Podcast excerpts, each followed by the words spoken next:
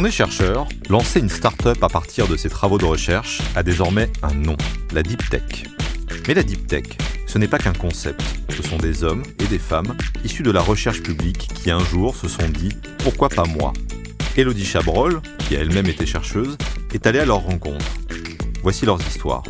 Le déclic, un podcast signé The Meta News, le journal des chercheurs. Charlotte Kelinck est une ancienne chercheuse qui, après une thèse à Paris à l'université Pierre et Marie Curie, un postdoc au Canada et un passage au service du patrimoine naturel, a monté sa start-up Lisaqua, qui développe un procédé aquacole unique pour élever des gambas sans antibiotiques et sans rejet polluant. Elle va nous raconter son aventure. Bonjour Charlotte, je suis ravie de t'avoir au micro aujourd'hui. Comment ça va? Tout va bien, je te remercie Elodie. Alors il faut juste, euh, euh, il faut juste noter que je suis chez Jean, euh, au studio chez Jean, et toi tu es chez toi. Voilà. Et on enregistre ça depuis l'ordinateur. Voilà. J'ai rappelé rapidement ton parcours. donc une thèse à Paris, puis un postdoc au Canada, et après un passage au service du patrimoine naturel. est-ce que l'entrepreneuriat, ça a toujours été quelque chose auquel tu pensais, ou est-ce que c'est venu pendant ton parcours? J'ai toujours été très curieuse depuis toute petite, beaucoup par les, organismes qui m'entouraient. J'ai toujours euh, je suis toujours sortie des, euh, des chemins, en fait, euh, des règles établies. mais par contre, à aucun moment, je m'étais dit que j'allais être entrepreneur dans la vie. J'ai fait une thèse. c'est vrai que cette thèse, en fait, finalement, après, après réflexion, bah, on touche à tout. Donc pour moi, une thèse, c'est un premier pas vers l'entrepreneuriat, parce qu'on est à 360, on doit gérer beaucoup de choses différentes. Mhm. Et du coup, finalement, délicatement, je suis devenue entrepreneur. C'est vrai que euh, bah, en recherche, on est habitué à la fois euh, bah, à faire des manips, à chercher de, l'argent, des financements, à faire de la promo en, publiant des articles et en allant dans des congrès, etc. Et souvent, on entend ça que, euh, au final, l'entrepreneuriat, c'est pas si différent que la recherche. Oui, pour moi, c'est vraiment ça a été ça n'a pas été un grand, une grosse révélation ou un grand changement parce que c'est vrai que c'est une continuité.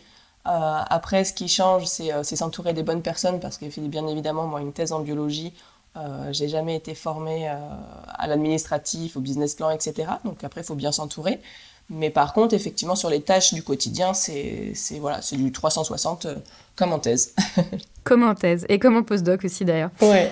Et toi, tu as monté ta start-up justement, alors pas après un postdoc, mais après, après quelques, quelques années, hein, au passage au service du patrimoine naturel, pardon? Oui. Est-ce que le sujet là sur que les gambas, donc est-ce que c'est un sujet sur lequel tu travaillais en tant que chercheur? Euh, Comment t'es venue l'idée? Est-ce que c'est venu après tes recherches? Alors du coup, moi j'ai fait une thèse sur les, poissons des récifs coralliens et leurs parasites branchiaux mhm. euh, dans l'Indo-Pacifique. Ensuite, mon postdoc, euh, donc je l'ai fait au Canada au ministère des Pêches et des Océans sur les espèces de poissons invasives. Donc c'était de la génétique. Euh, et, lors de ce postdoc, j'ai découvert euh, l'aquaculture euh, conventionnelle en visitant des élevages de saumon, d'esturgeons. Et j'ai pu constater en fait qu'il y avait très peu de systèmes de filtration en sortie. donc les rejets en fait allaient directement dans les lacs ou dans la mer avec des problèmes d'eutrophisation. Et il y avait un usage massif d'antibiotiques. Sachant que l'aquaculture au global en 2030 doit bondir de plus de 30%. C'est l'une des protéines animales qui va être vraiment euh, qui va avoir, connaître un grand, un grand essor en fait dans les prochaines années euh, parce que les autres productions sont saturées. D'accord. Voilà, c'était euh, ce que je voyais, ce que je constatais ne collait pas en fait avec cette vision qu'il va falloir produire plus en aquaculture. Et heureusement, au Canada, j'ai également découvert un nouveau type d'aquaculture qui est l'aquaculture multitrophique intégrée. Donc ça, c'est en pleine mer. Il va y avoir des cages en fait de, de saumon intensif. Euh, en dessous des cages, on va mettre des concombres de mer, des moules, euh, des oursins euh, et également des macroalgues. Et en fait, ces organismes-là vont venir filtrer euh, les, rejets, les coproduits des saumons. On va pouvoir faire une, comment dire, produire de manière intensive tout en limitant l'impact sur l'environnement. Avec ce système-là, on est en pleine mer, donc on a toujours plein de pathogènes, donc utilisation d'antibiotiques. Et donc moi, l'idée, c'était de retranscrire ce système-là, cet écosystème, à terre, euh, sur de l'eau de mer reconstituée pour s'affranchir de l'usage d'antibiotiques, mais pour valoriser les rejets d'une production principale. Euh, du coup, je suis rentrée donc après le post après mon postdoc, j'ai pas, j'ai constaté ça. Ça n'a pas tout de suite été euh, enregistré, j'ai pas tout de suite eu le déclic. Ensuite, j'ai passé des concours de maître de conférences où on, où, on, a pris à chaque fois des personnes qui avaient 40 ans. Moi, j'avais 30 ans et en gros, il fallait que je continue des postdocs à l'international avant de, pouvoir retenter ma chance. Et, oui, la fameuse, le fameux CV parfait pour. c'est ça. Et voilà. Et donc, du coup, c'est là où c'est compliqué euh, de faire beaucoup de sacrifices personnels. Et, et du coup, j'ai arrêté la recherche. Donc après, je travaillais au service du patrimoine naturel. Euh, ensuite, j'ai une petite fille et je suis retournée à Nantes, ma ville natale. D'accord. Et à Nantes, j'ai cherché du boulot. Il y avait vrai, il y avait pas grand chose qui m'intéressait, euh, que ce soit dans les instituts de recherche ou, euh, ou autres. Et, et c'est là, en fait, où, voilà, où je me suis dit, bah, il faut, faut, que je crée mon truc. S'il n'y a pas de, de, de travail qui m'intéresse, il faut que je le crée parce que j'ai encore de longues années à travailler. Et donc, je me suis souvenue de, de, ce, de ce mode de production, en fait. Ouais, euh, cette remarque que tu t'étais faite au Canada. C'est ça. Et en fait, euh, j'avais avancé, euh, j'étais maman, donc il fallait. Je me questionnais bien sûr sur. Impact. Ouais, c'est ça, sur, sur, le sens, en fait, de mes actions. Mhm. et en fait, les, mes valeurs de consommatrice se sont retrouvées, en fait, avec mes valeurs de, environnementales. Mhm. Donc je me suis rappelé de ce projet-là et effectivement quand j'ai réfléchi à ce projet c'était sur du poisson. Ouais. Euh, parce que moi c'est le poisson. Mhm. Euh, mais pour produire un poisson il faut trois ans alors que du coup pour produire une gambasse c'est plutôt euh, cinq mois de cycle. Et en gros, bah, financièrement, c'était plus léger. Si, si dans les s'il y a des s'il y a une forte mortalité, bah, une gambasse peut recommencer des cycles assez rapidement. Pour du poisson, c'est compliqué. Et du coup, le déclic pour te lancer, tu en as un petit petit peu évoqué déjà, mais... Mais le déclic, du coup, c'était vraiment le de pas trouver de, de, travail qui me plaisait et de me dire, ok, qu'est-ce qu'il faut, voilà, qu'est-ce qui me plaît, et du coup, j'y vais moi. Créer ton propre travail, en fait. Voilà, c'est ça. Donc, tu as lancé cette start-up en étant jeune maman? Voilà, et j'ai eu un enfant entre, entre les deux également. c'est rock'n'roll. non, mais c'est alors c'est rock'n'roll, mais c'est bien de le, c'est bien d'en parler parce que je pense que parfois ça peut être aussi un, un frein pour certaines femmes qui disent bah oui, mais j'ai envie d'une vie de famille et j'ai envie de monter une boîte et euh, peut-être que les deux sont pas euh, sont pas euh, faisables. C'est rock'n'roll, effectivement. C'est rock'n'roll. C'est faisable, c'est rock'n'roll. Il y, a du, il y a du challenge tous les jours. Mais, mais par contre, voilà, bah c'est, après, c'est, c'est vrai que je pars le matin, je suis, ça m'embête de partir le matin parce que j'ai eu trop peu. Et après, je pars du boulot le soir, ça m'embête parce que j'ai eu trop peu. Mais voilà, c'est comme ça et c'est pour un temps. en fait, il faudrait lancer, euh, lancer une start-up qui créerait des journées de 48 heures, je pense. Voilà, ça serait vraiment. ça, serait, ça serait quand même assez magique. Euh, et alors, tu as un associé? J'en ai deux. Tu en as deux. Comment les as-tu rencontrés? Alors, d'abord, c'est Gabriel, donc Gabriel Bonneux. Donc, lui, c'est un entrepreneur HEC.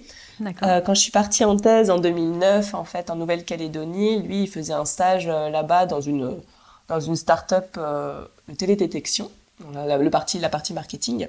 Et en fait, on s'est rencontrés là-bas. Après, lui, il était parisien, donc on s'est retrouvés à Paris. Euh, et, et, lui, il a créé une start-up dans, dans le numérique. Mhm. Euh, et en fait, était dans ces réseaux-là. Donc, c'est vrai qu'on échangeait beaucoup sur son travail au quotidien et, et, et sur l'aventure que c'était. Donc, la start-up Wizik. Et, euh, et en fait, n'était pas, pas si éloigné de mon quotidien à moi. Et, euh, et voilà, donc j'ai été baignée en fait dans ce monde-là euh, grâce à lui. Et en fait, il est, il est arrivé à Nantes également. Donc, on a, donc ça a été le premier euh, embarqué dans l'aventure. C'est le premier à qui j'ai discuté de ce projet-là. Et, euh, et, voilà, donc euh, ça a été assez simple de travailler avec Gabriel. Et Gabriel, donc lui, il est chez l'ISAQUA, il s'occupe de toute la partie euh, administrative, rédiger des BP, aller chercher des financements. Des BP Des business plans, parce que quand, quand, on crée une entreprise, il faut aller, souvent aller chercher des financements, il faut décrire le projet, il faut le chiffrer, etc. Donc voilà, ça c'est... Et moi, je ne suis pas du tout préparée à ça. Euh, euh, du coup, toi, tu es partie recherche, c'est ça hein Moi, je suis la partie recherche. D'accord. Euh, recherche. Je vais avoir une partie stratégie de l'entreprise, mhm. euh, où on va, ce qu'on fait, etc. Mais après, après moi, du coup, le, le où on va, c'est très fonction des tests que je vais entreprendre. Euh, voilà, et ça, c'est ça, c'est mon, c'est ma responsabilité. Et Gabriel, ben, c'est de, de, me fournir les moyens pour faire ces tests. Et il y a un troisième associé? Et la troisième associée, c'est Caroline Madoc. Mhm. Donc Caroline, elle, euh, elle, est ingénieure euh, euh, des mines de Paris. Elle a fait huit ans chez Areva, avec notamment beaucoup de missions au Kazakhstan. Et, et donc Caroline, c'est pareil, elle est arrivée à Nantes en 2016. ou fin 2015. Et maman, elle était en congé maternité d'Areva. donc, elle faisait son congé maternité à, Nantes. Et voilà, et envie d'autres choses, quête de sens également. Et en gros, il nous manquait, on avait la partie business et la partie labo. Il nous manquait l'industrialisation. Et donc, Caro avait toutes les compétences en fait pour remplir ce rôle. Et vous en vivez aujourd'hui, du coup, de, de cette, de cette start-up? Alors, donc moi, je suis salariée Lisaqua depuis la création du projet. Euh, le projet, donc, euh, il n'est pas encore rentable parce que effectivement, on est encore dans une phase d'amorçage euh, des phases de test.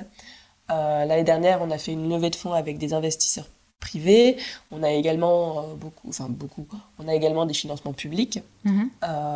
donc en gros, de, notamment de la BPI. Et donc là, on va être, j'en vis, mais la startup n'est pas rentable. D'accord. Par contre, du coup, dans les prochaines étapes, bien sûr, à, moyen terme, l'objectif, c'est de, ben, de, de, valider le procédé scientifique et, euh, et après de pouvoir, euh, euh, de pouvoir en vivre. Et les, les, deux autres associés, ils en vivent aussi ou il y a juste toi qui... Alors, Caroline également, et Gabriel est encore au chômage. D'accord, ok. Euh, vous avez monté la boîte quand? J'aime bien me demander ça pour avoir un peu une idée de, la timeline de comment ça s'est passé. Alors du coup, moi j'ai commencé à travailler sur le sujet euh, début 2017. Ouais. Euh, donc avec Gabriel, avec Gabriel, Caroline est arrivée en septembre 2017. Mhm. Gabriel a lâché son, a quitté son emploi euh, à la fin de l'année 2017 et euh, je crois que c'est en février 2018 qu'on a créé la société. Et vous avez commencé, t'as commencé à te payer toi du coup? En août. En août, d'accord. Non mais c'est intéressant de savoir parce que c'est vrai que dans les freins, il, y a, il, peut y avoir ça aussi de se dire ça prend trop de temps, euh, voilà, c'est trop incertain. Après c'est vrai que le, le meilleur, le meilleur financement du, du créateur d'entreprise, c'est Pôle Emploi. Ouais parce que Pôle Emploi en fait a plein de mécanismes en fait euh, pour accompagner les créateurs d'entreprises. Et donc du coup c'est vraiment un, un sacré atout d'avoir ça. Et vous les vendez déjà les gambas? Alors les gambas, on en vend parce que du coup euh, après mes tests en fait euh, bah, j'ai des gambas. D'accord. on a fait donc des tests effectivement chez des donc, plusieurs poissonneries mhm. et on a eu des, des, des, super bons retours. En gros notre gambas elle se situe elle, va avoir le croquant d'une gambasse bio de Madagascar. En ayant le parfum d'une langoustine. Ça donne envie. Parce qu'elle elle n'est pas, elle est pas salée. Enfin, elle n'est pas sursalée. Elle est, elle est comme une langoustine. Enfin, elle va être élevée dans, dans une eau salée. Mhm. Par contre, nous après, comme on la vend crue, euh, on n'a pas tous les process de, de la mettre en saumure, etc. Et, euh, et, on la vend crue, ça veut dire qu'on peut l'utiliser en plancha, on peut la, cuire différemment également. Mhm. et, euh, et, donc vraiment, voilà, on a validé auprès de chefs étoilés également sur Nantes, on, on, a validé, elle est, on a vraiment des très bons retours. Elle est bonne. Et en plus, elle est très mignonne. J'ai vu les vidéos. Ouais. J'ai vu les vidéos sur LinkedIn. Quel est le plus gros challenge que vous avez rencontré pendant ce parcours depuis 2017 il euh, y en a pas un énorme, il euh, y en a du coup plein de petits. Plein de petits. Et, euh, ouais, et, et, du coup, bah, le challenge, c'est tout mener de, de front. Ouais. moi, je me retrouve à la tête de 5-6 bonhommes à piloter tous les jours. J'ai jamais fait pris des cours de management, rien du tout, donc c'est un challenge. Mm-hmm. Après, faire des tests, il y a des succès, il y a des échecs. Euh, du coup, savoir relever la tête après euh, et, pas se désespérer. Euh, on sait comme ça qu'on avance hein, par itération. Mener après, comme je disais tout à l'heure, mener de front euh, ma vie personnelle, ma vie de maman. Mm. Donc ça, c'est ça, c'est moi. Et, mais en fait, c'est plein de petits pas. On n'a pas un gros col en fait à passer. C'est plein de petits pas et du coup, c'est assez. pour l'instant, en tout cas, c'est on est assez serein. C'est plus facile de passer pas à pas plutôt qu'effectivement d'avoir une grosse montagne à monter. Voilà. Euh, d'un coup. Euh, et si, si, tu regardes un peu ton parcours, est-ce que euh, si c'était à refaire, est-ce qu'il y aurait des choses que tu ferais différemment? Peut-être que j'aurais pu m'accrocher encore un peu plus à la recherche, enfin pour avancer sur la recherche publique. Voilà, mais après je suis très contente de ce que je fais aujourd'hui et faire les choses différemment. Peut-être que on, aurait pu recruter plus rapidement. Mm. parce que là, notre premier salarié est arrivé en mai, mai 2019, notre deuxième en septembre.